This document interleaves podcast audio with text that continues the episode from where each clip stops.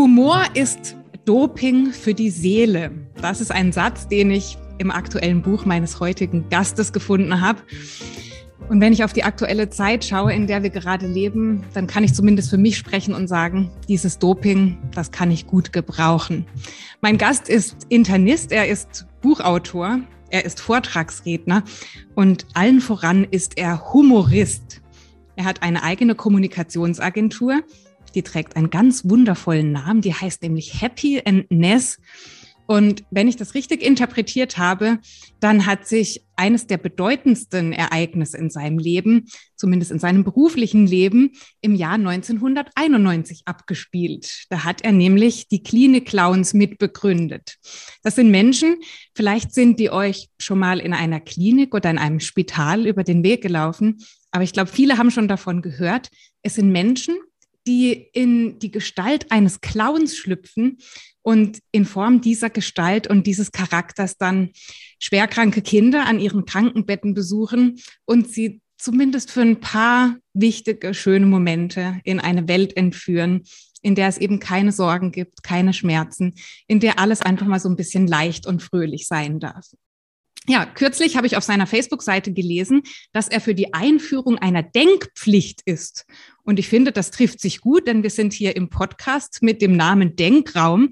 Und ich habe mir für heute vorgenommen, und ich hoffe, er ist damit einverstanden, dass wir über seine Mission nachdenken. Nämlich, wie wir Menschen das Potenzial des Humors erkennen lassen können und wenn sie es dann erkannt haben, sowohl im privatlichen als auch im beruflichen Umfeld, dass sie damit arbeiten können und es nutzen können. Ich heiße herzlich willkommen einen Mann, der Mitglied ist in der Hall of Fame des Berufsverbandes der deutschen Redner, der zum Top Speaker des Jahres gewählt wurde, der Preisträger des Launeus Awards ist. Er ist ein Mann, das habe ich aktuell auf Facebook auch das erfahren, der zum Krisenmanager des Jahres ausgezeichnet wurde in Österreich in der Sparte Kommunikation. Und allen voran, und darauf möchte ich meinen Fokus legen, heiße ich einen Mann willkommen, der diese Welt, und das haben mir einige gemeinsame Bekannte bestätigt, zu einem besseren Ort macht. Herzlich willkommen, lieber Dr. Roman Schelliger. Wow, liebe Hanna, bin ich fast schon gerührt und ich freue mich wahnsinnig, dass, äh, dass wir heute drüber plaudern können. Und äh, ich fühle mich sehr geehrt, heute am Frauentag von einer bezaubernden, engagierten Frau interviewt zu werden.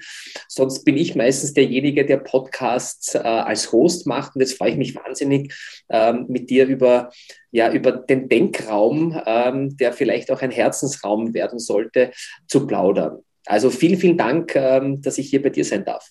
Ja, total gerne, lieber Roman. Deinem total schönen Dialekt hört man das schon an. Du kommst aus Österreich.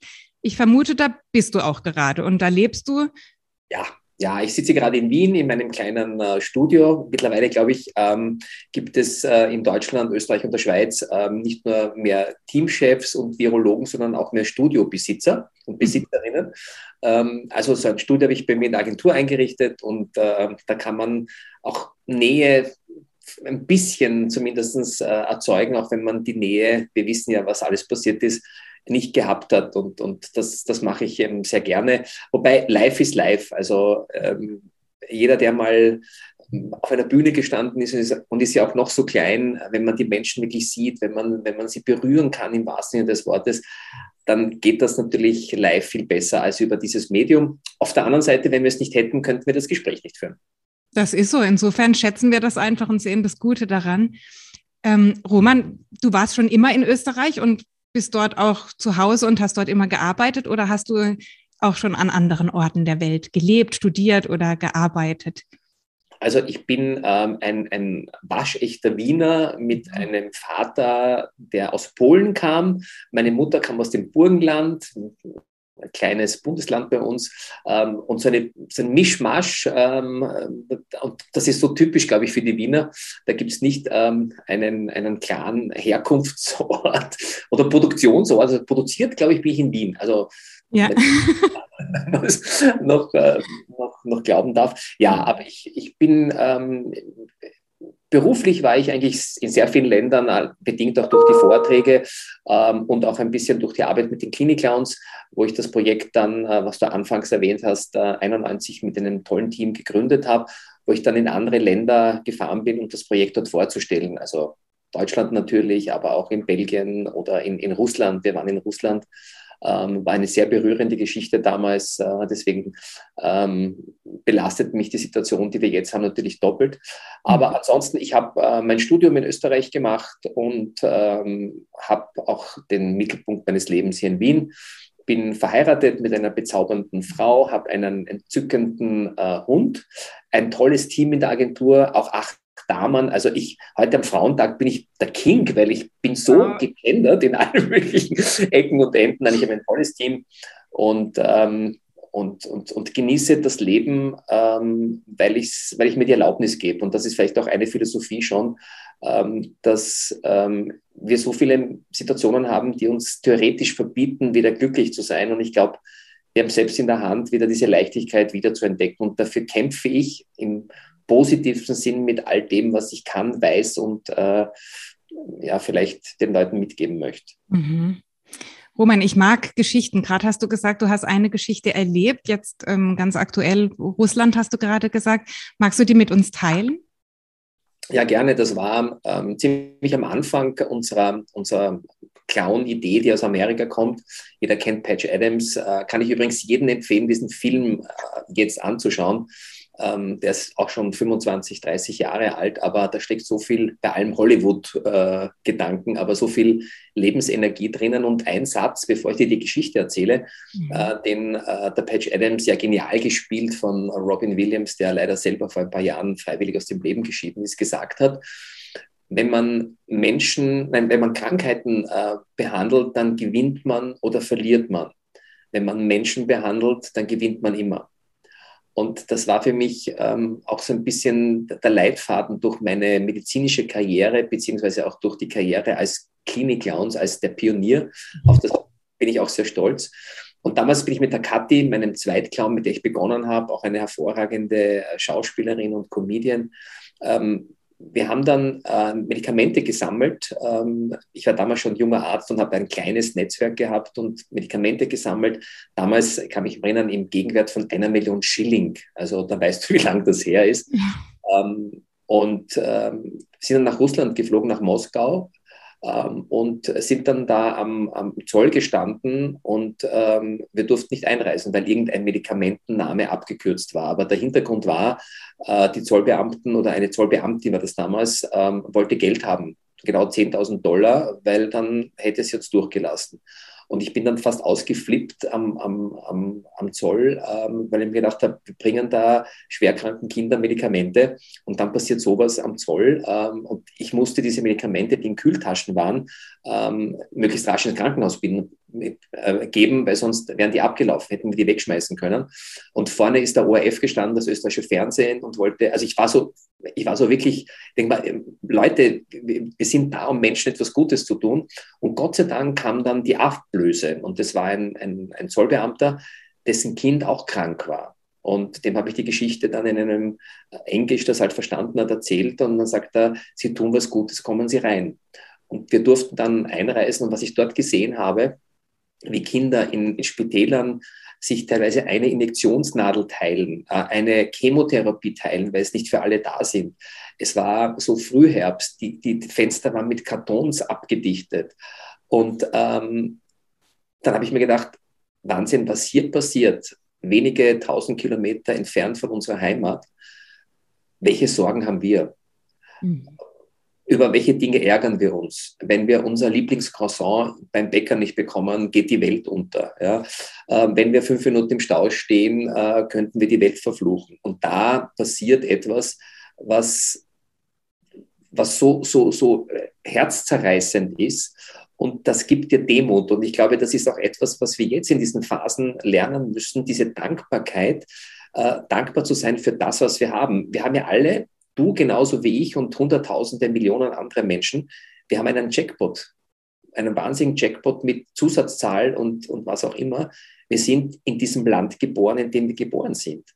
Und wenn du ein bisschen links und rechts schaust, da brauchst du gar nicht nach Moskau schauen. Ich meine, was sich jetzt in der Ukraine abspielt, ist, also ich sitze manchmal vom Fernseher, obwohl ich wegschauen möchte, aber ich kann nicht wegschauen, weil ich mir denke, was können diese Menschen dafür, die eh schon so wenig haben, dass dann ein äh, Mensch, der für mich fast kein Mensch mehr ist, diese nicht nachvollziehbaren Aktionen setzt. Ja. Und umso mehr ist es wichtig zu schauen, dass wir hier in unserem Land die Zuversicht nicht verlieren, das positive Denken nicht verlieren, auch die Leichtigkeit nicht verlieren, so schwer es ist, ja, ähm, um andere Menschen wieder, die, die noch tiefer drinnen stecken, herauszuholen. War jetzt eine lange Geschichte, aber du merkst ein bisschen, es geht ein mhm. bisschen meine Emotionen auch so durch, weil ich, ich, ich das nicht nachvollziehen kann und auch nicht nachvollziehen will. Mhm. Und in solchen Situationen, Roman, ich meine, der Humor, Humor hilft. Heilen kennen wir. Wir kennen, dass Humor im Grunde zum, zum Genesen, zum Gesunden beiträgt. In solchen Situationen, du hast gerade den Krieg angesprochen. Wie, inwiefern darf, soll oder muss man sogar Humor anwenden? Weil das ist für mich immer so eine, so eine, nicht ein Graubereich, aber selbst wo ich selbst nicht weiß, darf ich denn jetzt überhaupt lachen? Ist diese Situation, bietet die den Rahmen, um lachen zu dürfen? Wie ist da deine persönliche Einschätzung dazu? Wie gehst du damit um? Also, äh, du hast was sehr, sehr Weises gesagt. Man muss Humor einsetzen, weil er uns wieder Kraft gibt. Er lenkt uns vom Negativen ab, um wieder positive Kraft zu schöpfen. Und das haben wir in allen möglichen Krisenphasen erlebt, Kriegsphasen oder wenn ein Attentat passiert ist, wie zum Beispiel der 11. September oder damals in Paris. Nach der anfänglichen Schockstarre, ähm, der Verzweiflung, wird Humor von irgendwelchen Menschen auf einmal ins Spiel gebracht. Das merken wir im Internet, das merken wir in Gesprächen, damit wir die Situation erträglicher machen können für uns, mhm. damit wir wieder eine Distanz dazu bekommen. Und Humor erlaubt ja die Perspektive zu wechseln. Und ähm, Humor ist nicht dazu da, sich über Situationen lustig zu machen, ähm, sondern die Dinge von einer heiteren Seite zu betrachten. Heiter im Sinne von, ähm, ich sehe das Schrecken nicht, ich versuche da einen, ähm, eine Energiequelle zu finden, die mir wieder ermöglicht, positiv zu denken. Wenn man überlegt, der 11. September oder ähm, ähm, auch, auch Covid zum Beispiel, was ja wirklich eine, eine Dauerwelle war von schlechten Meldungen.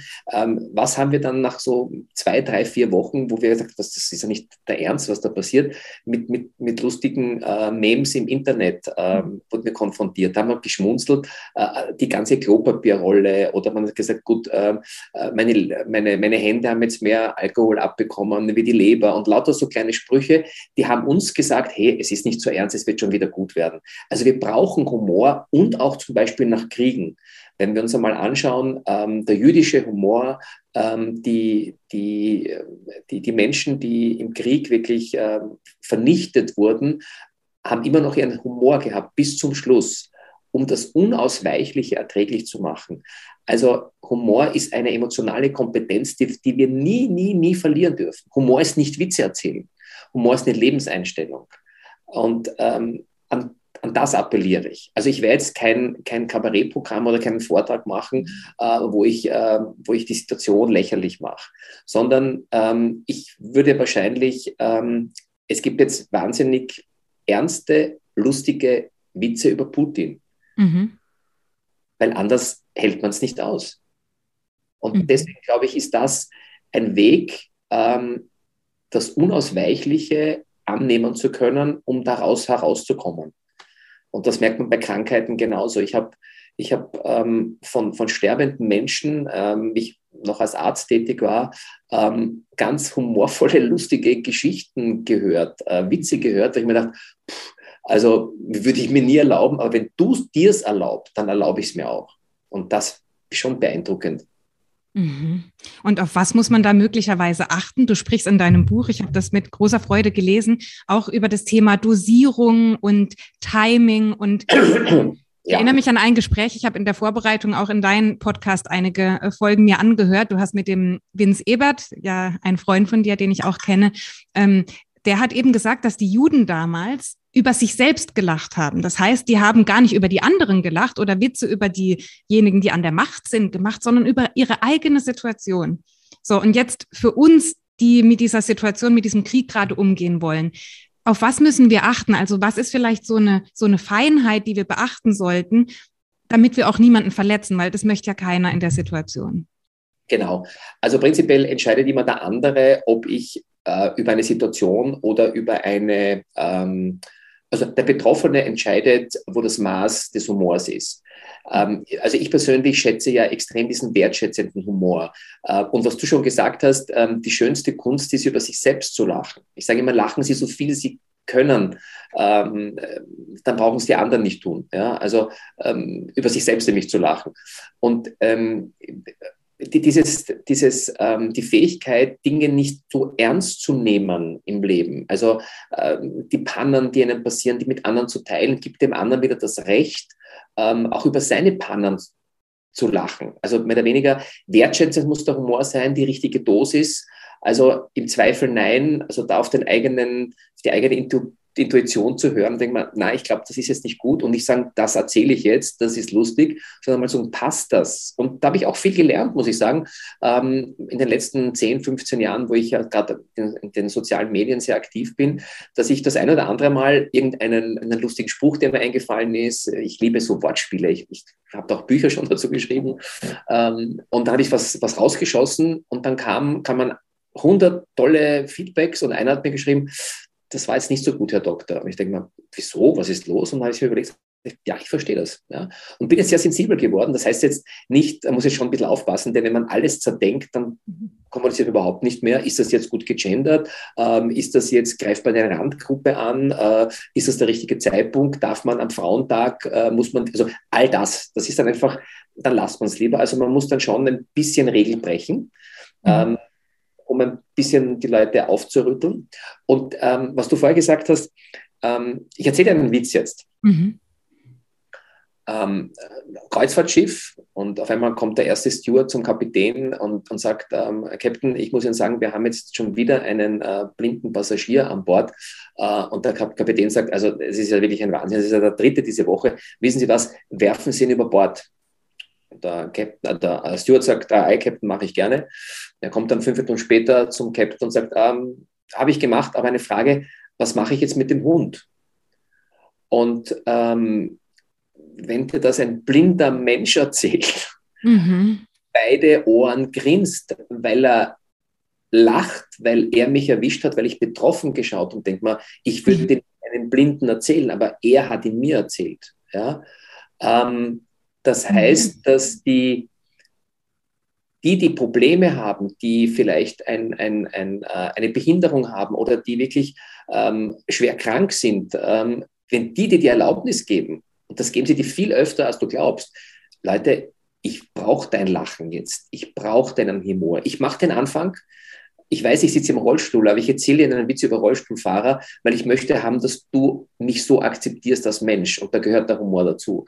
Aber immer die Dosis macht's aus. Und ähm, das Schlimmste ist, wenn Leute sagen, Humor ist wichtig, jetzt erzähle ich mal einen Witz und die Sache ist gut. Mhm. Oder wenn Menschen Humor auf Zeiten reduzieren. Das ist, wir haben in Österreich den Villacher Fasching, das sind alle lustig. Ihr habt in, in Deutschland den, den Karneval, wo ich mir manchmal denke, diese vier Tage, da wird die Sau rausgelassen mhm. und dann gehen nachher wieder alle in die Bank und ziehen die Krawatten an und sind bis oben zugeknöpft. Vielleicht kann man es ein bisschen mischen, vielleicht ein bisschen mehr, mehr unter dem Jahr und weniger diese vier Tage im Februar. Ähm, und, und viele Menschen haben halt auch Angst, Humor untergräbt ihre Autorität. Ganz im Gegenteil, man macht sich ja nicht lächerlich, das ist der falsche Ansatz, aber eben über das eigene Menschsein manchmal zu schmunzeln, dass auch Chefs nicht perfekt sind und äh, CEOs äh, Fehler machen und Vorstandsdirektorinnen äh, mal erzählen, dass sie heute mit der, äh, mit der falschen Jeans aufgestanden, äh, was auch immer, also irgendwas Lustiges zu erzählen, weil das verbindet, ja, und nicht hier oben bin ich mal und hier Schluss mit lustig. Und das kann man lernen? Ist das ein Skill? Ist das eine Fähigkeit, die wir uns aneignen können? Oder würdest du sagen, jeder Mensch hat Humor? Und vielleicht noch eine zweite Frage, die daran anschließt. Ein besonderer Zeitpunkt in unserem Leben, den ich in deinen Vorträgen immer wieder höre, und gerade für mich ganz aktuell, weil meine Tochter in die Schule gekommen ist dieses Jahr, ähm, dass du sagst, an einem bestimmten Punkt im Leben, meistens bei der Einschulung, werden uns Dinge gesagt, die möglicherweise nicht so zielführend sind. Nämlich was?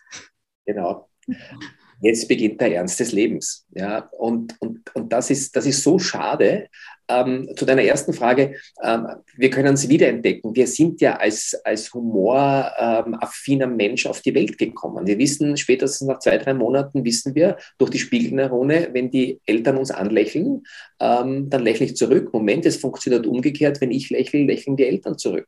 Also ja. auf einmal bekomme ich was. Ja? Und äh, wir kennen das ja, ähm, wenn ein kleines Kind auf der Straße auf uns zukommt, wir können noch so sauer sein, noch so grantig, noch so mürrisch und, und, und der, der kleine Zwerg grinst uns an ja? und kommt und tapst ins Leben hinein. In der Sekunde schwappt das über auf uns. Ja? Ähm, das ebbt dann wieder ab, weil wir wieder zu unseren Problemen zurückkommen, aber in diesem Augenblick genießen wir das. Das heißt, wir können es wiederentdecken. Ich glaube, dass jeder Mensch per se ähm, ein Humorpotenzial hat, manche mehr, manche weniger. Es gibt aber auch welche, das musste ich auch bei meinen ganzen Trainings und Vorträgen ähm, anerkennen, es gibt Menschen, die, die brauchen Humor nicht, die sind in ihrer eigenen Welt zufrieden und äh, ich denke mir immer, solange sie nicht andere mit ihrer schlechten Laune anstecken, ist es gut. Aber wenn sie sich selber wohlfühlen, wenn sie dann als emotionaler Hypochonder, denen geht es nur gut, wenn es ihnen schlecht geht, das ist okay. Das denke ich mir, dass jeder hat sein Recht auf, auf die eigene Stimmung.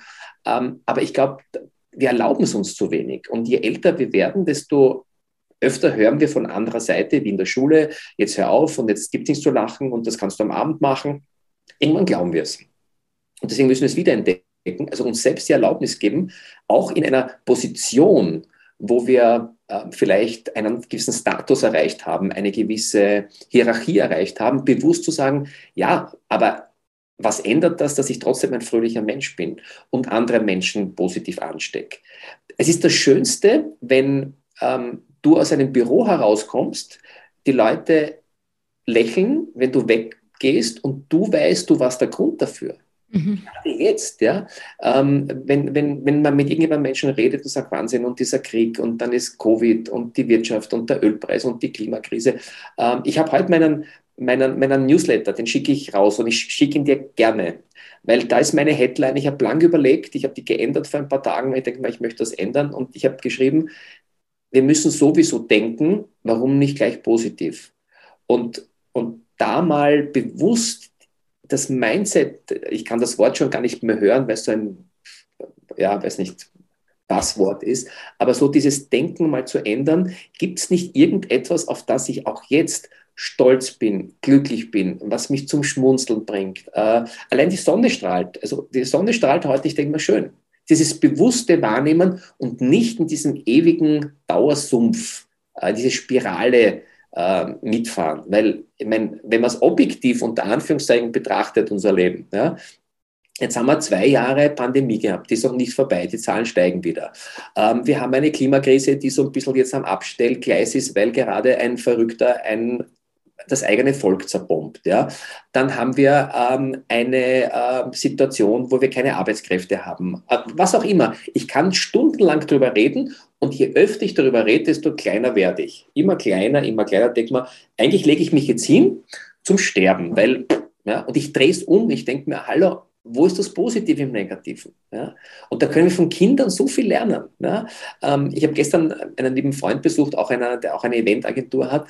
Und, und da war so, die hat am Boden also ihre Blätter aufgelegt und hat gemalt und gemalt und gemalt und, und kam dann mit einem strahlenden Lächeln, wie wir gegessen haben, und hat das gezeigt. Die Zeichnungen waren grottenschlecht. Das war, ich konnte nicht erkennen, was es ist. Und sie strahlt einen an und sagt, Papa, das bist du.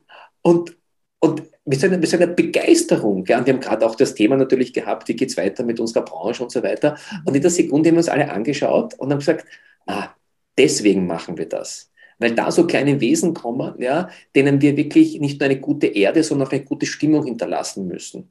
Und, und wenn wir es nicht vorleben, wenn wir nicht diejenigen sind, die andere mit guter Laune ähm, anstecken, mit positivem Denken, wer macht's dann? Viele sagen ja, okay, ich wäre ja gut drauf, aber der, please entertain me. Hm? Mach mich lustig, mach mich fröhlich, bring mir Glück, bring mir Geld. Ja? Und das finde ich so schade, dass wir auch verlernt haben, Verantwortung für unsere Stimmung, ähm, Stimmung ähm, zu übernehmen. Ja? Und, und das, das müssen wir wieder lernen, gerade weil es wird nicht leichter werden. Wenn diese Krise vorbei ist, kommt die nächste. Das Leben ist lebensgefährlich. Ja? Und wir haben eine gewisse Zeit auf dieser Erde und ob wir da ein, ein Rufzeichen oder ein Fragezeichen zurücklassen oder ähm, ein Anführungszeichen, das liegt bei uns. Du hast gerade, Roman, die Kinder angesprochen. Für die ist es ganz natürlich, dass sie lachen und dass sie Spaß machen und witzig sind. Bei uns Erwachsenen ist es nicht mehr so. Und in deinem Buch habe ich gelernt, dass es zum humorvoll sein Mut braucht. Das fand ich einen ganz interessanten Gedanken. Inwiefern müssen wir mutig sein, um Humor in die Welt zu bringen? Ähm, wir, als Kinder ist es uns ganz egal, wie wir wirken. Mhm. Ähm, wir leben in einer Zeit, wo ähm, Menschen ähm, mit Botox ihre Lachfältchen wegspritzen. Hm? Ähm, jetzt bin ich Mediziner, ich weiß, es ist ein großes Geschäft. Wir wollen immer cool sein, wir wollen lässig sein, wir wollen fehlerfrei sein. Ähm, und äh, beim Humor ist es halt, wir brauchen auch Mut zum Scheitern. Also Mut, ähm, wenn ich mal irgendeinen, ich bleibe jetzt bei einer banalen Geschichte, wenn ich einen Witz erzähle, dann kann es durchaus sein, dass einer sagt, hm, finde ich lustig, kenne ich schon, äh, hm, ah, du findest den Witz witzig, haben wir nicht andere Dinge zu tun. Ähm, und du musst aber den Mut haben und sagen, ja, ich finde ihn witzig, ich stehe dazu, vielleicht soll ich ihn nächstes Mal besser erzählen, aber ich glaube dran. Also wenn ein Fehler passiert beim Anderssein, in dem Fall beim Humorvollsein, dann nicht die Flinte ins Korn zu werfen und zu sagen, habe ich versucht, ist nichts für mich. Ja? Ähm, und das ist auch wieder bei Kindern, es ist zwar ein altes Beispiel, aber es trifft das wirklich äh, auf den Punkt. Ähm, Stellt sich mal vor, ein, ein, ein, Kind äh, krabbelt am Boden, steht auf, äh, fällt um, krabbelt wieder, steht auf, fällt um und denkt sich, hm, laufen und stehen ist nichts für mich, ich lasse das. Ja, ich bleibe immer am Boden. Nein, das Kind steht so lange auf, dass man, na, jetzt vorsichtig, die Mama hält mich, jetzt kann ich einen Schritt gehen, einen zweiten Schritt gehen, jetzt kann ich laufen. Hey, cool, die Welt schaut ganz anders aus. Mhm. Und im Humor ist es ähnlich, einmal auszuprobieren und auch Mut zum Scheitern haben. Ja? Und das versuche ich auch in den ganzen Trainings, in den Vorträgen äh, mitzugeben. Leute, wir sind nicht perfekt. Ja? Und ich erzähle den Leuten immer bewusst, ein paar Dinge, die mir passiert sind als Arzt. Deswegen habe ich den Running Gag auch drin. Und ich sage, Leute, ich bin Arzt, ich bin studiert, ich bin was auch immer. So dieses, mm, ja. Und trotzdem sind mir lustige Sachen passiert. Und trotzdem äh, bin ich mit dem, mit dem Lift schon dreimal falsch gefahren und denke mir, merkst du nicht, welchen Stock du wohnst. Ja? Also so dieses, ähm, und ich erzähle es aber, ich bin mutig und erzähle meine Schwächen. Mhm. Und Daran appelliere ich auch. Ausprobieren, immer wieder versuchen. Und das Schöne ist, irgendwann kommt mal der, äh, der, der Punkt, und da helfe ich, ich versuche halt ein bisschen zu helfen, zu sagen, wie kommst du rasch dazu, wo auf einmal Mitarbeiterinnen kommen und sagen, ähm, also Frau, Frau Generaldirektor, ich schätze Sie sehr als Fach, Fachkompetenz, aber was Sie heute gemacht haben, das war to total super. Das war, also ich habe so gelacht und ich finde es toll, dass ich hier arbeiten kann. Mhm. Also einmal öffnet der Humor mhm. neue Türen neue Blickwinkel auf eine Person. Ja? Und wie gesagt, er muss wertschätzend sein, er muss sozialverträglich sein und die Dosis muss sein. Wenn ich immer nur komme und sage, so, jetzt kommt wieder mein Tageswitz, das ist nicht Humor. Ja. Und in einem Unternehmenskontext wahrscheinlich kommt nochmal die große Hürde hinzu, du hast es vorhin schon angedeutet, dass Menschen, die in Machtpositionen vielleicht sind oder eine Autorität sind, die eine Abteilung leiten, die dann möglicherweise Angst haben, dass sie ihre Kompetenz damit irgendwie in den Hintergrund rücken, indem sie witzig sind, ja. Das genau das, das, das, das, ähm, das andere Extrem ist der Fall. Humorvolle mhm. Menschen, Chefs werden viel eher geschätzt, ähm, werden, äh, die, die, die Karriereleiter klettert man ähm, rascher, wenn die Humordosis äh, äh, passt nach oben. Sie werden besser bezahlt und wir können selber überlegen, mit welchen Menschen sind wir denn gern zusammen? Mit ja. Fröhlichen, die so ein bisschen äh, die, die, die, den Schalk und nicht die Angst im Nacken sitzen haben oder wenn du einen guten Tag hast und sagst, es ist heute alles super gew äh, gewesen. Ähm, ja dein, kleiner, dein kleines Kind äh, strahlt dich an. Du fühlst dich, als könntest du Bäume niederreißen und sagst du, so, das war ein toller Tag, jetzt rufe ich den Thomas an, der holt mich wieder schön runter auf die Realität. Machen wir ja nicht. Mit welchen Menschen sind wir gern zusammen? Mit fröhlichen Menschen, mhm. ja, weil es gut tut. Ja? Aber im Business blenden wir das mal aus. Ja? Und da ist leider, muss ich sagen, ich habe das leider oft in Deutschland erlebt. Ähm, ich meine, in Österreich gibt es die genauso, also ich will das gar nicht irgendwie Klischees bedienen, aber so nach dem Motto, und jetzt sind wir lustig und dann machen wir wieder unseren Job. Warum sagt man nicht, ähm, also man kennt ja den Spruch, äh, zuerst die Arbeit, dann das Vergnügen. Ja. Warum nicht mit Vergnügen in die Arbeit? Also es bewusst einmal zu drehen und zu sagen, ich fühle mich wohl. Und wie schön ist es, ich habe so eine eigene Übung mal gemacht, ähm, Lächeln zu sammeln. Also das hilft zum Beispiel, wenn ich in die U-Bahn einsteige ähm, und irgendjemand so sagt, ähm, ich finde es toll, wie sie da lächeln. Oder äh, ich gehe zur Bilderverkäuferin, also zur, zur Aldi-Verkäuferin und sage auch am Samstagnachmittag, ich finde es toll, dass sie da bei dem allen Stress immer noch so eine Ruhe ausstrahlen. Dann schaut die dich an und sagt, danke. Ja? Also es kostet zu wenig. Wir müssen nur mal den ersten Schritt setzen und nicht immer erwarten, dass das mit uns passiert. Da können wir oft lang warten. Mhm. Es kostet so wenig und es ist gleichzeitig so kraftvoll, auch in den Kliniken. Ich sehe immer schon durchblitzen an deiner Hand, glaube ich, die, ähm, die bunte Nase, die kommt in den Krankenhäusern zum Einsatz. Lachen macht gesund. Gibt es schon, also eine wirkliche Humortherapie, sage ich jetzt mal, die in in der Heilung, in der, ja, in den Krankenhäusern, in den Spitalen angewendet wird? Oder ist es im Grunde einfach so ein punktuelles in die Kliniken gehen und einfach Menschen eine Freude bereiten? Oder ist da eine Wissenschaft tatsächlich dahinter, die, die das auch belegt und die sagt, ja, Lachen macht tatsächlich gesund? Ja, äh, das muss ich sagen, leider noch viel zu wenig, aber mittlerweile tut sich extrem viel. Es gibt in der Schweiz einen ähm, Professor, das ist Professor Ruch, Willibald Ruch, der sich sehr damit beschäftigt, zum Thema Humor zu erforschen in den unterschiedlichsten Ebenen. Was kann er, was kann er nicht? Mhm. In der Medizin, da bin ich sehr, sehr dahinter, ähm, auch ähm, mittlerweile viele Studien, kleinere Studien, äh, wo man gesehen hat, dass Humor die Schmerzsensibilität erhöht, ähm, dass die Stresshormone gesenkt werden ähm, dass die Glückshormone wirklich nachweislich nach oben gehen, also Dopamin, Serotonin etc., ähm, dass ähm, die Herzfrequenz sich positiv verändert, ähm, die Variabilität sich verändert, dass die Verdauung sich, äh, sich ähm, optimiert. Es gibt ein paar Dinge, wo man sagt, ähm, ich nehme auch ab durch Humor da bin ich ein bisschen skeptisch. Da müsste ich ganz dünn sein, bin ich nicht. Ähm, also es gibt viele Möglichkeiten, ähm, da Humor wissenschaftlich zu betrachten. Und wir selber haben das einmal gesehen, auch bei den Kindern ähm, und bei den Erwachsenen. Wir betreuen ja bei den Klinik-Clowns mittlerweile auch Erwachsene auf Palliativstationen, Alzheimer-Stationen und Geriatrien, ähm, dass man äh, wirklich nachweislich Schmerzmittel und Antidepressiva einsparen konnte weil die Leute besser drauf waren. Ja? Also es, muss nur, es geht nicht von heute auf morgen, es ist auch da ein Prozess.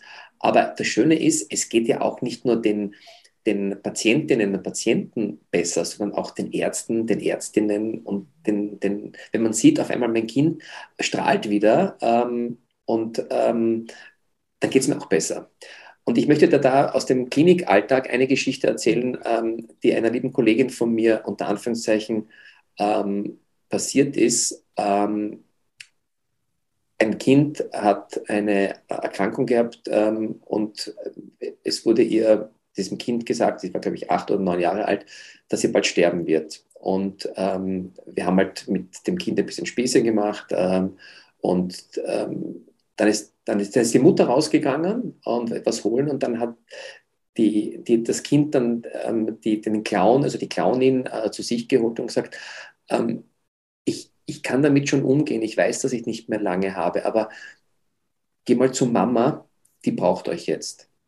Also das war für mich so berührend, wie mir ähm, die Kollegin das erzählt hat, weil sogar im, in der tiefen Trauer und dem Wissen, ich bin nicht mehr da, schaut das Kind auf die Mutter und sagt, du, ich glaube, die braucht dich, die braucht wieder Humor oder Leichtigkeit oder Zuversicht. Und das fand ich so schön, dass ähm, dass diese Kraft da, da ist.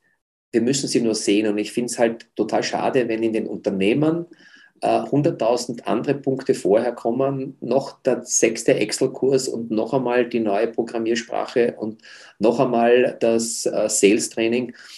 Und das, worum es geht, um diese Freude und die Leichtigkeit, die überall eingreift, die überall ähm, Türen öffnet, dass das dann an 47. Stelle kommt und, und keine, viel zu wenig es geht mittlerweile, aber viel zu wenig äh, Fokus hat. Schöne Geschichte, vielen Dank fürs Teilen, Roman. Hat mich gerade erinnert an ein Buch, das du auch mal empfohlen hast.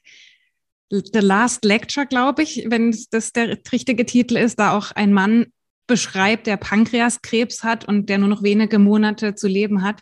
Und der dann seinen letzten Vortrag an der Uni ist seinerzeit Professor gewesen, diesen Vortrag hält und im Grunde sich auch mehr um seine Frau und um die Kinder kümmert und wie es denen danach geht und selbst eigentlich damit in Ordnung ist, das ja. dramatisch findet, aber wie er das beschreibt, da auf dieser Bühne zu stehen und im Grunde noch Liegestützen zu machen und eigentlich mehr oder weniger fit zu sein, in dem Wissen, dass er bald nicht mehr da sein wird und sich dann aber um die Familie zu kümmern mehr. Also ich kann dieses, also es ist, es ist ähm, leider kein Buch oder ich, ich kenne das Buch nicht, sondern ich kenne nur den Vortrag, den ich mir, glaube ich, 10 oder 20 Mal angeschaut habe. Ich hoffe, er ist noch auf YouTube. Mhm. Ähm, äh, das ist dieses Last Lecture, ein, ein sehr junger, glaube ich, 35, 36-jähriger Hochschullehrer, der die Diagnose Pankreaskrebs bekommen hat. Und mhm. man weiß, das ist halt eine Diagnose, die leider sehr früh zum Tod führt. Und, und das ist so eine berührende, berührende Geschichte, weil es ist wirklich sein letzter Vortrag. Ja? Und was er da hineingepackt hat, also das ist so lebensbejahend. Und ich, ich glaube, ähm, wir brauchen wieder, wieder nicht besser, besser Wisser, sondern besser Macher. Und ähm, wir brauchen ähm, also ich, sage das manchmal so, wir haben einen Lachkräftemangel. Ja? Wir, haben, ähm, wir gehen mit dem Trübsinn geprägten und gegerbten Gesicht ins Leben raus und bei manchen denke ich mir, die warten noch die 20 Jahre ab, bis sie dann abtreten. Und, äh, und das finde ich so schade. Ja? Und wir können manche Dinge ja nicht beeinflussen. Ich würde gern jetzt irgendwo in die Ukraine fahren und die alle befreien und das können wir nicht. Ja? So gern ich das täte. Aber wir können in unserem Umfeld, in unserer kleinen Welt, die Welt ein bisschen besser machen. Ja? Mhm. Und für mich ist, wenn ich immer bei mir habe, die immer bei mir, ich, ich spiele immer mal rum, das ist für mich, ich weiß nicht, welcher Clown das gesagt hat. Ich glaube, Charlie Rivel, einer der berühmtesten Clown oder, oder was der andere, oder was Charles Chaplin, ich weiß es nicht, hat gesagt, das ist die kleinste Maske der Welt. Und das Schöne ist, wenn ich die aufsetze, ich brauche wirklich nicht viel und ich bin auf einmal ein anderer Charakter. Ähm, wenn ich jetzt zu dir komme und dich in den Bauch piekse und es quietscht, dann kannst du nichts machen. Wenn ich die Maske runtergebe, dann habe ich ein Disziplinarverfahren wegen sexueller Belästigung. Ja. Nein, ja, also da, da, ich, ich mache so oder so nicht, keine Sorge. Ja. Aber, aber es ist so, du, ich, ich kann, ich bin auf einmal ein anderer. Und diese Maske brauche ich nicht aufsetzen. Es ist das Symbol dafür. Es ist oft eine kleine Geste, die ähm, ein, ein Danke mal äh, mit einem Lächeln. Mhm. Ähm, einen anzurufen und sagen, du, äh, ich will nichts von dir, ich möchte nur sagen, schön, dass du mein Freund bist. Mhm diese Kleinigkeiten bleiben über. Und ich sage den Menschen auch im Business, habt ihr euch mal bei Kunden bedankt, die Rechnungen pünktlich zahlen? Ruft sie doch mal an und sagt, das ist nicht mehr üblich, vielen Dank. Was passiert bei dem? Denkt sich, oh, Wertschätzung. Mit einem Augenzwinkern, mit einem, ja, und das kann man kultivieren, das kann man trainieren, ja, ähm, und, und den Wert drauf legen. Und das kostet nichts und bringt so viel. Mhm. Du hast gerade eine wunderbare Unterscheidung gemacht. In den Worten von Viktor Frankl würde es wahrscheinlich heißen, trotzdem Ja zum Leben sagen, also trotz aller Hindernisse, trotz aller Probleme zu sagen, ich bejahe das Leben, ich sehe die positiven Dinge. Und auf der anderen Seite, das wird ja dann oft so ein bisschen kritisiert, zu sagen, ja, du willst in allem das Positive sehen. Und jetzt siehst du wahrscheinlich noch in dem Krieg was Positives und das kommt dann so ein bisschen wie so, ich sag mal so blöde Sprüche, so, sieh doch das Positive und mach doch das Beste draus. Und, aber diese Unterscheidung zu sagen, das Problem ist da, die Krise ist da, der Krieg ist da. Und trotzdem sage ich ja. Und trotzdem mache ich mir die Mühe, das Schöne zu finden. Und das, was mich möglicherweise gerade bereichert in meinem Leben. Ich, ich, kann manche Dinge nicht positiv denken und reden. Brauchen wir gar nicht darüber diskutieren. Ich kann aber ähm, mein, mein Seelenheil nicht in den negativen Gedanken sehen, sondern in Zuversicht. Ähm, ich habe ähm, am Beginn der Pandemie mit zwei sehr geschätzten Kollegen und Kolleginnen ähm, die, ähm, die, die Mindbusters ähm, gegründet. Ähm, Mut machen zum Mitmachen hat das geheißen. Also wenn du die Website mal anschaust, ähm, andere Unternehmen zu motivieren, wieder positiv zu denken. Da war Covid unter Anführungszeichen nur da, ja, aber auch die Frustration. Und so sei selber ähm, Pilot dieser ganzen Geschichte und nicht immer Passagier. Das sind wir eh oft genug. Mhm. Ähm, geh hin und ähm, ich, ich, weiß nicht, ähm, äh, äh, wenn, wenn du nur einen Euro, ich habe das im Buch auch beschrieben, wenn du einen Euro im, bewusst im, im, im, im Wagen drinnen liegen stecken hast, dann machst du irgendjemand mit einem Euro glücklich. Mhm. Ja? Denkst du, super, ich brauche äh, den Einkaufswagen, meine ich. Ja? Das sind so, so Dinge, ich glaube, es liegt auf der Straße, andere Menschen ein bisschen glücklicher zu machen. Und das ist ein egoistischer Zug, denn wenn es anderen gut geht, geht es mir gut. Und äh, ich möchte mal schauen, dass es mir gut geht, damit ich andere ein bisschen glücklicher machen kann. Und diese anderen, das ist ja das Interessante, die machen ja wiederum andere dann glücklicher. Ne? Da gibt es ja auch das Beispiel mit dieser Telefonzelle, wo ja. jemand äh, Geld findet in diesem, in diesem Fach da. Und die Konsequenz ist nicht nur, dass es mir besser geht, sondern dass ich anderen auch eine Freude machen möchte. Genau, ganz genau, genau. Und es kostet eben nichts, ja. Also dieses, dieses ansteckende gute Laune-Phänomen, ähm, das ich, ich finde ich find das so wichtig und, und wir brauchen es mehr denn je. Also ähm, ich, ich, ich habe genauso Tage, wo ich mir aufstehe und denke mir, super, das wird ein Tag. Ja? Und mhm. ich überlege mir jeden Tag, gerade an solchen Tagen, worauf freue ich mich heute? Und ich finde immer was, auch wenn ich äh, wichtige Gespräche mit schwierigen Kunden habe oder wenn ich denke, jetzt habe ich drei Vorträge, die jetzt sind wieder abgesagt worden. Äh, pff, wie geht das weiter? Und ich finde immer einen Tag. Und lustigerweise auch mein, mein, mein, mein kleiner Hund, die Stella, die ist auch so ein, ein Sonnenscheinchen. Ja? Ähm, und denke mal, okay, dann kommt sie, die spürt das wahrscheinlich auch, dass ich heute wahrscheinlich nicht den super Burner-Tag habe. Und die mhm. kommt her, schaut mich an. Und ich denke mir, du hast vollkommen recht. Wir zwei machen so einen coolen Tag. Also mhm. du musst dir nur immer, ähm, du musst offen sein dafür. Du musst einfach offen sein dafür, dass es etwas gibt, was heute schön ist. Und es gibt immer was. Es gibt immer etwas. Und es beginnt aber mit der inneren Haltung, also der Bereitschaft, das sehen zu wollen. Das habe ich auch aus deinem Buch mitgenommen, dass es etwas ist, das von innen nach außen kommt und nicht ein Tool, das ich lerne und dann anwende, sondern wirklich diese, du hast Humor auch beschrieben als positive Grundhaltung dem Leben gegenüber. Also die Haltung in dir aufzubauen und das dann nach außen auszustrahlen. Ganz genau. Das ist ähm, auch etwas, weil ich mich da viel wohler fühle in meiner Haut. Ja? Mhm. Und weil ich mit dem Humor, auch wenn ich wirklich, ich habe äh, sehr früh meine Eltern verloren und habe einen kleinen Bruder gehabt, der ist immer noch mein kleiner Bruder, obwohl er jetzt auch äh, schon über 50 ist. Mhm. Ähm, da, da, wirst du in der Sekunde erwachsen. Und da hat mir damals, äh, ich habe damals als, als, Zauberkünstler auch mein, mein Geld verdient und, und, ähm, und ich habe gesehen, wenn ich anderen Menschen ähm, eben durch die Verblüffung ein, ein Lächeln ins Gesicht zaubere im wahrsten Sinne des Wortes, dass es mir dann besser geht. Und ich habe gemerkt, mhm. wie der Humor oder die Leichtigkeit, die ich immer wieder gesucht habe, mein Leben einfacher macht, obwohl es damals nicht leicht war. Ja, also ich vergleiche das gar nicht mit Situationen von Menschen, die jetzt auf der Flucht sind, keine Frage. Also das sind andere Dimensionen. Ähm, aber damals war es halt als, als junger Mensch, wenn du ähm, mit, mit, mit sieben deinen Vater und mit knapp 20 oder 19 deine, deine Mutter verlierst, ähm, dann, dann, dann macht das was mit dir. Ja? Und, ähm, und da hat mir der Humor oder auch Menschen, die positiv waren, haben, haben mir irgendwie den Weg äh, gewiesen, wo es hingehen kann, wenn du deine Einstellung beibehältst. Ja? Ähm, sei wirklich äh, derjenige, der andere ansteckt. Ja? Und es kommt alles zurück. Das heißt, da muss man auch kein schlechtes Gewissen haben, wenn man merkt, es geht einem Freund oder einer Freundin gerade nicht so gut und die hat möglicherweise einen Schicksal, Schicksalsschlag erlebt, da auch wirklich mit ja, mit einer positiven Grundhaltung hinzugehen und sich nicht dafür zu schämen und nicht den Eindruck zu haben, dass man jemanden damit verletzt. Nein, und ich, wie gesagt, wie gesagt es gibt dir der andere eh die Erlaubnis dazu, wie weit du gehen kannst. Mhm. Ja. Und es ist sicherlich der falsche ähm, der falsche Ansatz, wenn einer zum Beispiel eine bösartige Erkrankung hat und ähm, man dann sagt, naja, sei froh, dass du nicht den und den Krebs hast, weil da wärst du schon, ja. Also das ist der falsche Ansatz.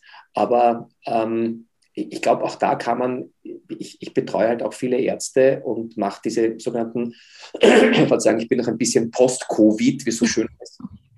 Ähm, diese Bad News Gespräche. Also wie sage ich jemand, dass er vielleicht nicht mehr lang zu leben hat? Und ich habe im Spital auch eine Erfahrung gemacht. Ähm, es war einer meiner ersten Dienste. Wenn du noch Zeit hast, erzähle ich dir das, weil das ja. war ein, ein, Umdenken, was Menschen eigentlich brauchen, gerade in Situationen, wo der Boden unter den Füßen weggezogen wird. Ähm, wenn ein Mensch äh, im Krankenhaus verstorben ist, dann hat man die Möglichkeit gehabt, natürlich die Angehörigen anzurufen Oder wenn man sie zweimal nicht erreicht hat, durfte man ein Telegramm schicken oder ein Fax schicken oder was auch immer. Und ähm, ich habe als junger Arzt das nie gelernt. Es hat mir kein Oberarzt oder so gesagt, wie man diese Gespräche führt, sondern ich bin da hineingestoßen worden. Das war einer meiner ersten Nachtdienste. Und dann ist eine ältere Dame verstorben und wo man eh schon gewusst hat, das wird nicht mehr lange gehen.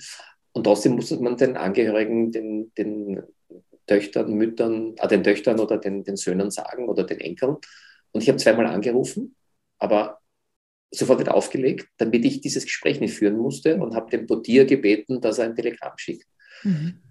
Und ich habe mich nachher extrem geschämt dafür. Ich habe mir gedacht, das, das, ich ein total schlechtes Gewissen hab, gehabt und habe mich dann damit beschäftigt, ganz proaktiv solche Gespräche zu führen. Und ob du jetzt das lustig findest oder nicht oder, oder komisch findest, ich habe mich gefreut, solche Gespräche zu führen, mhm. weil ich gewusst habe, ich kann es jetzt und, und ich kann den Menschen in der, in der schlimmsten Stunde wahrscheinlich für die Angehörigen vielleicht ein bisschen Zuversicht geben oder, oder Trost spenden oder so.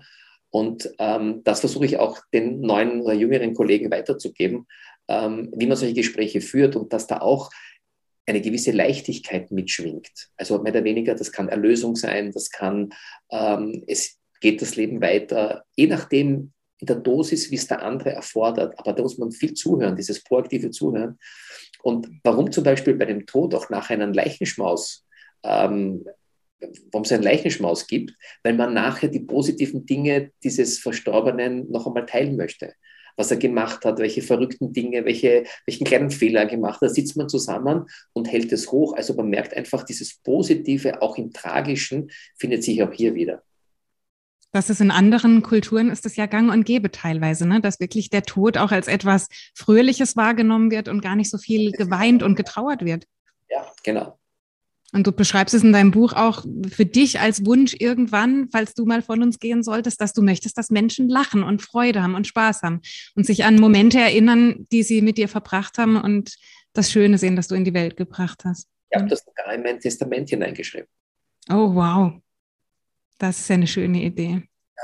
Ich meine, ich, ich wäre gern dabei. Ja? Ich wäre ja. wär dann, dann aktiv dabei. Da halten sich auch alle dran. Mhm. Ja?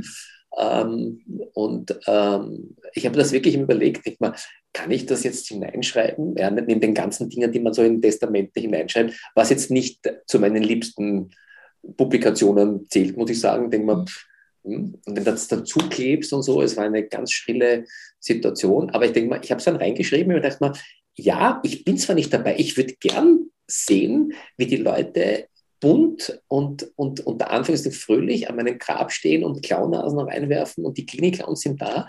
Und dann würde ich so den Sarg gerne aufmachen und sagen, Edge Badge war nur Spaß, ich wollte nur schauen, ob ihr wirklich kommt.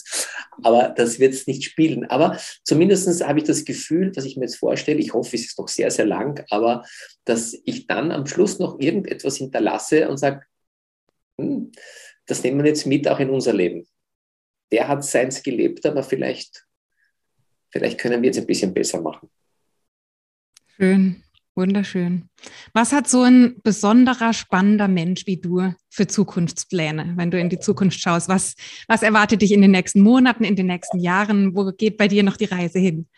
Also, ähm, ich möchte wieder ohne Masken mit Menschen äh, im Austausch gehen und nicht überlegen, habe ich meinen Pass mit, bin ich geimpft, bin ich getestet. Ähm, ich möchte jemanden gern wieder umarmen, ohne mir zu denken, dass der könnte oder die könnte eine potenzielle Bioattentäterin sein.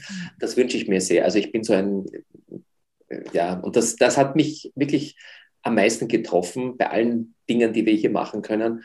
Aber so dieses ähm, Nähe zu spüren und das, also, also da, das wünsche ich mir sehr. Und ich wünsche mir von Herzen, dass, dass unsere Welt wieder ein bisschen schöner wird, ein bisschen fröhlicher wird. Und ähm, ich weiß, ich kann nur einen ganz kleinen, einen ganz kleinen Beitrag dazu leisten, aber äh, dass dieser Krieg jetzt aufhört, das ist für mich so, so sinnlos. Jeder Krieg ist sinnlos, aber, aber so ein, ein, wenn ein Mensch aus Machtgelüsten da ein Nachbarvolk beginnt auszurotten, 1,5 äh, Millionen Menschen sind auf der Flucht. Ich, ich, das ist so, so, so, so schlimm. Und das reißt mir manchmal das Herz raus. Und ich, wie gesagt, ich, ich versuche da möglichst rasch wieder positiv zu denken, was ich dir gesagt habe. Und mein, meine nähere Zukunft wird sein, ich habe ein, ähm, das ist mir auch ein Bedürfnis, ich habe ein, eine eigene Masterclass jetzt eröffnet mit 29. April ähm, wo ich mit Menschen gern arbeiten möchte, die ihre Botschaften mit Herzchen und Humor raustragen wollen. Also ganz speziell, ganz individuell. All das, was ich weiß und kann, kriegen die da. Das ist mein nächstes Projekt. Ein neues Buch ist so ein bisschen da im Kleinhirn, habe ich geschaut. Meine Frau wird sagen, bitte schreib ja nicht wieder ein Buch. Also jetzt fahren wir mal zwei Wochen auf Urlaub, vielleicht kann ich sie überzeugen. Mhm. Sie liebt es dann eh, wenn ich wieder was schreibe. Und ähm, ja, und ich will wieder auf die Bühne. Also ähm, möglichst viele Menschen erreichen, äh, wieder Fernsehen machen, was auch ein bisschen weniger geworden ist durch diese ganzen Geschichten. Und ähm, ja, und ich, ich lade alle, ich weiß nicht, wann du das dann aussenden möchtest, am 21.04. mache ich genau einen Kongress dazu. Der nennt sich Humor Expo, ähm, äh, der Inspiration Day ähm, für das Business wo ich viele tolle Kolleginnen und Kollegen äh, aus nah und fern geholt habe, um ihre Botschaft, wie kann das Leben schöner, kreativer, origineller, freudvoller und friedlicher sein, nach Wien hole. Also wenn du dafür Werbung machen kannst, wird mich das wahnsinnig freuen. Übrigens, der Reinerlös äh, geht an meine Klinik-Clowns. Ähm, wir brauchen viele Menschen. Es geht mir vor allem darum, dass viele Menschen kommen und dann diese Energie, die es dort gibt, und das verspreche ich, also, also gibt es eine Garantie dafür, dass die dann in ihre Familien gehen, in ihre Unternehmen gehen und sagen, Leute, es gibt noch was anderes. Und das ist schön, das ist angenehm, das tut gut und das will ich jetzt mit euch gemeinsam verbreiten. Also wenn du da Werbung machen könntest oder vielleicht, du bist auch herzlich eingeladen, kriegst eine VIP-Karte von mir, ähm, dann, dann kommst nach Wien und, und genießt diesen Tag und ich verspreche dir, wird ganz, ganz besonders. Wow, wunderbar. Und bis dahin, das darf ich ergänzen, Roman, darf man deinen Podcast hören, Dr. Schelligers Heiterbildung. Da höre ich immer wieder rein. Macht das unbedingt. Ähm, Im Wartezimmer gewissermaßen empfängt Roman da seine Patientengäste, man weiß es nicht, seine Gesprächspartner. Es war, es war gestern, ähm, das gibt es in Österreich ein Kinderfernsehen. Da gibt es einen Moderator und da gibt es äh, Rolf Rüdiger, die Ratte. Das ist eine extrem, natürlich von den Menschen gesprochen, Rolf, Rüder, äh, Rolf Rüdiger, die, äh, die Ratte. Und die ist so frech. Und gestern war ein Podcast, also wenn der online ist, musst du dir anhören. Ja. So lustig. Ich habe mich so konzentrieren müssen auf meine Fragen. Ähm, also ich habe noch nie eine Ratte interviewt und das war Premiere.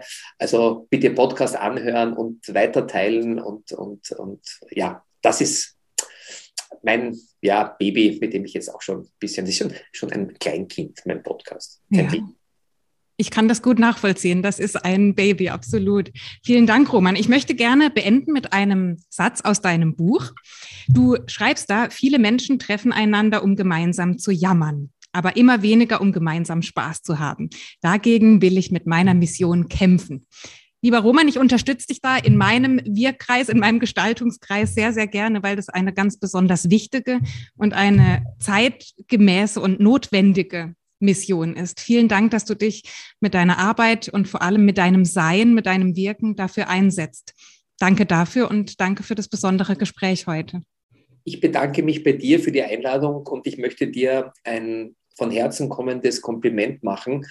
Es ist schön, mit so Menschen zu plaudern, äh, die echt sind, die eine irrsinnig positive Ausstrahlung haben und von denen es viel, viel mehr geben sollte. Also vielen Dank. Mach auch du weiter mit all diesen Dingen, die du, die du vorhast und äh, bleib einfach der Mensch, äh, der du bist. Ich kenne dich ganz kurz, aber schon sehr intensiv. Und das finde ich sehr schön. Also auch von meiner Seite ein herzliches Dankeschön, dass ich dabei sein durfte. Ja, sehr gerne und danke für deine lieben Worte. Bis bald und hoffentlich persönlich dann, Roman. Sehr gerne. Tschüss. Tschüss.